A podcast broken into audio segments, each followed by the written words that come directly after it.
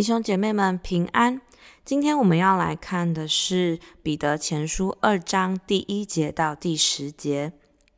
彼得前书第一章的前半段，彼得告诉这些为信仰遭受不理解、为难的信徒：我们有得救的喜乐，现在的受苦是暂时的；我们有永恒的添加，我们的身份是被拣选的。上帝的救恩全然真实，全然可信。我们很爱耶稣。在这样的基础之下，彼得继续往下说，在第十三节出现第一个所以，生活在异教信仰文化中的基督徒们要有什么样子的态度跟行为呢？第一个，所以告诉信徒们要约束自己的心，远离恶行，成为圣洁，存敬畏的心，传福音给未信的家人朋友，热切持续真实的爱神爱人，用我们在地上有限的年日，努力存到永远的产业。今天我们要看第二个，所以这更是我们成长的关键。我们来先来看经文，第二章第一节到第十节。所以你们既除去一切的恶毒、诡诈，并假善、嫉妒和一切毁谤的话，就要爱慕那纯净的灵奶，像才生的婴孩爱慕奶一样，叫你们因此渐长，以致得救。你们若尝过主恩的滋味，就必如此。主乃活石，固然是被人所弃的，却是被上帝所拣选、所宝贵的。你们来到主面前，也就像活石被建造成为灵宫，做圣洁的祭司，借耶稣基督奉献上帝所悦纳的灵祭。因为经上说：“看哪，我把所拣选、所宝贵的房角石安放在锡安，信靠他的人必不至于羞愧。”所以他在你们信的人就为宝贵，在那不信的人有话说：“匠人所弃的石头，已做了房角的头块石头。”又说，做了绊脚的石头，叠人的磐石。他们既不顺从，就在道理上绊跌。他们这样绊跌，也是预定的。唯有你们是被拣选的族类，是有君尊的祭司，是圣洁的国度，是属神的子民。要叫你们宣扬那招你们出黑暗入奇妙光明者的美德。你们从前算不得子民，现在却做了上帝的子民。从前未曾蒙连续，现在却蒙了连续。首先，我们要看第一节到第三节，除去恶行。第一节接续了第一个所以，第一章后半段所说的远离恶行，成为圣洁，存敬畏的心。在这里，彼得更仔细地提出，他期盼信徒们要离弃的恶行包括哪些？包括恶毒、诡诈、假善、嫉妒、一切毁谤的话。恶毒在原文中是指恶念、恶意；诡诈即是狡诈、诡计；假善的意思就是伪装、假扮、演戏、戴面具；毁谤的话亦即是恶言、攻击、毁谤。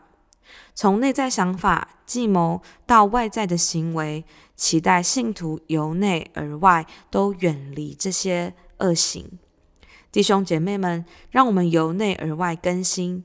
既是重生得救的人，就除去这一切不好的动机、想法，在敬畏中生活。当神与我们同在，若天父看见自己的孩子动机不纯、心思不正，对他人设下诡计、欺骗、伪装或恶言相向，地上的父母亲看到都会痛心，天父也是。让我们保守自己的行为，常在天父的同在当中，不要让天父伤心。爱慕灵奶，爱慕神的话。第二节，彼得就提到这个保持神同在的好方法：爱慕那纯净的灵奶。什么是纯净的灵奶？让我们爱慕呢？灵奶就是指基督教信仰的真理。纯净的意思就是纯粹、没有杂质的。让我们一同爱慕神的真理，神的话，如同才生的婴孩爱慕奶一样。才生的婴孩如果没有喝到奶，会肚子饿，他们就会哭；没有吃，就会长不大。让我们爱慕神的话，就像这样，对神的话极其迫切，这样我们的属灵生命就可以长大茁壮，对神的认识更多，信心更坚定。但彼得也很务实，长大其实不是一瞬间就长大。长大需要过程，需要持续不断长大。我们不可能一下子就完全了解神的话，一下子就读完整本圣经，还倒背如流。如果我们可以倒背如流了，还要确定里面的真理是融会贯通的，知晓每个比喻、每个预言。除了知道，还要真实的经历这位又真又活的神，让生活跟真理连结应用，再传出去给别人。这真的不是一下子的事情。除了长大成熟是个过程，我们还需要持续不断长大。如果一个人身体或大脑停在五岁不再成长，那都是不健康的现象。我们需要不断的成长，直到成熟。成熟到什么地步呢？这里的得救不单是指信主的重生得救。更广泛的是指生命持续经历主的帮助、医治、神话语的喜乐，生命持续蜕变、转变，人生蒙引导，家庭被翻转，关系修复和好，生命成熟，越来越像耶稣等持续成熟的迹象。第三节，尝过主恩的滋味，就必会如此。这里的如此，第一个指的就是爱慕那纯净的灵奶。若是我们有经历过上帝的恩典、神的良善与慈爱，我们想要透过认识神的话，继续的认识神，这是再正常不过的事情了，并不会很难，也不需要很刻意。每个健康的人其实都会肚子饿，每个健康的婴孩都会要喝奶。吃神的话，对于神的儿女而言，是生活必须的，没有很难。这里的如此的第二个意思，就是指我们会渐长。以致生命成熟，越来越像耶稣。哇，那我们就知道，爱慕纯净的灵奶真的是生活必须，非常重要。那我们怎么确定灵奶是纯净的呢？怎么确定神的话是干净有效的呢？亲爱的弟兄姐妹，当我们决定委身在内湖行道会，在这里受洗，在这里参加小组，在这里参加崇拜。或者你在这里很久，但是对神的话很陌生。其实我们就像才生的婴孩，刚刚重生，刚刚认识耶稣，没有很多的认识神的话。请你一定要相信，既然在这里生出来，上帝在这间教会里有为你预备属灵的父母，属灵的父母会为你准备纯净的灵奶，让你吃喝长大。在教会中的牧者、小组长最知道你、认识你现在正在面对的处境跟遭遇，知道你的属灵状态，知道你需要什么样神的话，是安慰呢？是激励呢？是鼓励呢？是挑战呢？属灵父母在神的面前，既然领受这样的使命，就会认真照顾你、喂养你，让你吃喝无余。教会的牧者一定会尽心竭力提供纯净的灵奶，提供神的话，让大家可以知道、可以吃。当我去读神学院时，突然间发现神学书籍百百种，一句圣经的话可能就有十种、二十种的解释、注释，再加上默想、背景跟相似的经文的对照连结，还有不同的译本，外加网络资源。这么多的内容，其实读下去就会知道，有些解释是过时的，有些解释不太是圣灵现在对教会的带领。一旦吸收吃进去，其实对属灵生命并没有太大的帮助。在对真理了解不够熟悉的状态之下，可能还会造成混淆。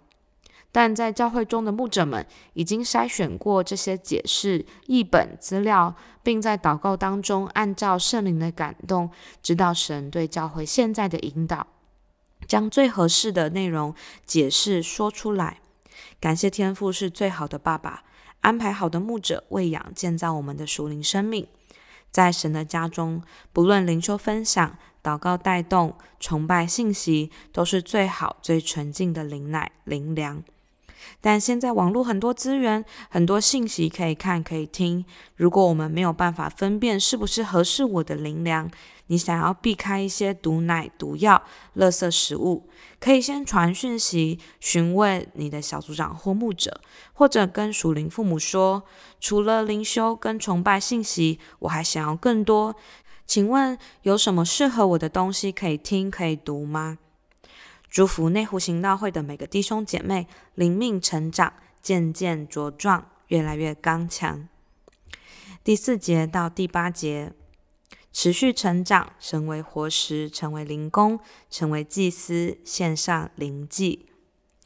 延续着成长这个话题，彼得在第四节提到的成长比喻，第一个是活石，主乃活石。第五节说：“你们来到主面前，也就像活石。我们就像主一样，我们是活石。石头在当代是最坚固、最容易取得的重要建筑材料，以致主耶稣比喻自己是房角石。房角石是建造房子的时候确定房子根基方向的第一块石头。”在第六节也提到，圣经上说，神也把所拣选、所宝贵的房角石，就是主耶稣，放在神的山上。信靠主耶稣的人，必不至于羞愧，倚靠主。那活石的意思是什么呢？活石的意思是有生命的，它会成长，甚至越来越坚固、稳定、有力量。它是活着的，不是死的，不是顽固不变的。会因为神的话而更新，越来越坚固，甚至可以带出生命。当我们来到主的面前，让我们成为活石，我们像石头一样坚韧、坚定，爱主不动摇，但又是活的，随时随地都会被主的话滋润更新，渐渐成长，越来越稳固。第二个成长的比喻是灵宫，灵宫是被圣灵充满的地方。自己的内在生命如何建造，如何成长，就像个人的工程怎样建造，内心的房子要长成什么样子，里面住什么东西，摆什么东西，都是自己决定的。我们可以用神的话在自己生命中建造，那就像金银宝石的工程，让圣灵充满我们，我们就越来越像耶稣，满有主的荣光。若是用世界上的东西建造，就像草木禾秸。这段经文可以参看《哥林多前书》三章十到十四节。第二个，建造神的教会。我们如果是一块块活石，在主里连结成为一个教会。我们每一块石头虽然长得不同，但有耶稣基督为房角石，我们联络整齐，成为一个身体，一个教会。在教会中被主摆放在不同的位置，发挥各自的所长。一开始，你只要发挥石头的本质，就可以祝福教会。只要所有的活石都很稳定、很委身，教会也就很稳定、不动摇。当你越来越成长，找到你的定位跟服事，生命稳固到一个程度，成为神家中的柱子、栋梁。不论环境怎么改变，我们都坚定。而且为主尽心竭力，教会就越来越强壮。第三个成长的比喻是圣洁的祭司，让我们成为圣洁的，而且是祭司。在旧约时代，祭司负责运作神殿中的一切事务，包括日夜不停的献祭、终身侍奉神、传递神的心意，并教导百姓照着神律例而行。成为百姓跟上帝之间的桥梁，把人带到神的面前。新约时代，所有的信徒都是祭司，我们都身具这样的职分。教会的事就是我们的事，我们也日夜献上祷告，服侍神，在这个地上，向着属灵的家人跟身旁未信主的人传递福音与神的心意。活出神的旨意，并成为未信主的人跟上帝之间的桥梁，把灵魂带到主面前，使人经历神。第四个成长的比喻是奉献上帝所悦纳的灵祭。除了向神祷告敬拜，其实属神的儿女们成熟到一个地步，我们会熟练于把自己随时随地降服在神的面前，献上活祭。不是献上别人，不是献上儿女，不是献上配偶，不只是献上金钱，是献上自己，而且是自己的全部。灵祭要表达的是属灵的祭物。我们来到主面前，需要用心灵和诚实。我们会透过肉眼可见的事物或行动，在神面前献祭，可能是金钱、参与服事、读经、祷告等等。但更重要的是，上帝看的是我们的心。我们的心是一颗献祭的心，就如同罗马书十二章一二节说：“所以，弟兄们，我以上帝的慈悲劝你们，将身体献上，当作活祭，是圣洁的，是神所喜悦的。你们如此侍奉，乃是理所当然的。不要效法这个世界，只要心意更新而变化，叫你们查验何为神善良、纯全、可喜悦的旨意。我们是活石最坚固的建材，我们被圣灵充满，是灵工，建造强壮的教会。我们也成为圣洁的祭司，接待神的同在，成为神跟人中间的桥梁，也单纯的、诚实的、熟练的把自己献上，自己选择降服在神的面前，成为活祭。接下来我们要分享，虽被人弃，但被神宝贵，成为不跌倒的人。主耶稣在地上的时候，就为法利赛人跟撒都该人所厌弃。如果我们成长越来越像耶稣，也的确会冒犯到某些人，但他们不是不喜欢我们，是被道理，也就是被真理绊倒。可能他们不想相信独一的真神，不相信死人复活，不相信耶稣复活。其实不想信耶稣的原因可能有很多，但神的儿女们，我们知道就好，理解就好，继续爱这些人，为他们祷告，不要因此就放弃自己的信仰，不要因此就疑惑挣扎，因为主耶稣被人厌弃，但却被神宝贵。同样的，若我们为主的真理被人厌弃，你是被神宝贵的，阿门。第九节、第十节，拥抱神国新身份，确认人生目的。第九节，彼得总结上述：唯有坚信耶稣的人，我们是被拣选的族类，是有君尊的祭司，是圣洁的国度，是属神的子民。要叫你们宣扬那召你们出黑暗入奇妙光明者的美德。我们是被父神所拣选的一群，所以你不孤单，你是有所归属的。你是祭司，是把人带到神面前的，把上帝介绍给世人，而且有君王的尊荣。我们是圣洁的国度，是进入神光明国度中的，是圣洁，是上帝刻意把我们分别出来的。我们也会自己分别自己为圣。是属神的子民，我们的人生最终极的目标就是宣扬主。我们的神将我们从黑暗中带入光明，我们曾在黑暗中，如今已经在光明的国度中了。而在我们身上有一个出黑暗入光明的故事，我们借着这个故事，我们自己生命的见证、得救的见证，就可以传扬主的美好跟信德。只要说出我们的见证，其实就在传扬主。第十节，成为我们见证主、传扬主很好的架构。我们从前怎样怎样，现在怎样怎样；从前怎样怎样，现在怎样怎样。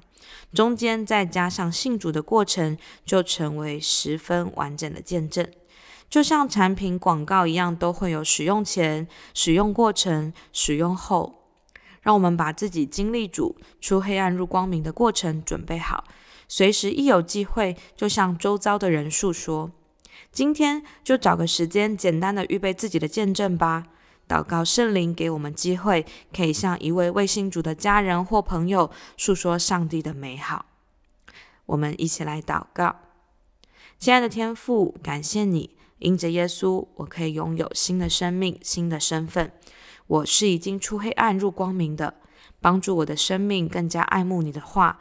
每天尾声在你的话语当中成长，每天尾声在教会牧者的分享当中，每天更新，每天改变，每天操练，成长茁壮，成为活石，越来越像耶稣。我要被圣灵充满，成为灵宫，接待圣灵的所在。建造强壮的教会，我也愿意成为圣洁的祭司，成为神和人中间的桥梁，也成为单纯、诚实、熟练、不断把自己献上、选择降服在神面前的活祭。天父，谢谢你拣选我们成为一群，我不孤单。谢谢你让我在地上有属灵的家。我奉耶稣基督的名祝福我的教会强壮兴盛，我自己也要强壮兴盛，成为神家中的柱子与栋梁。我也成为宣扬你美好作为的人。我会随时预备好为你做见证。求主在这周之内给我机会，给我勇气，祷告，奉耶稣基督的名，阿门。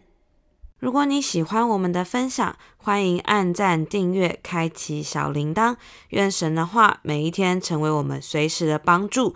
你也可以把连接传给需要的人。愿上帝祝福你，阿门。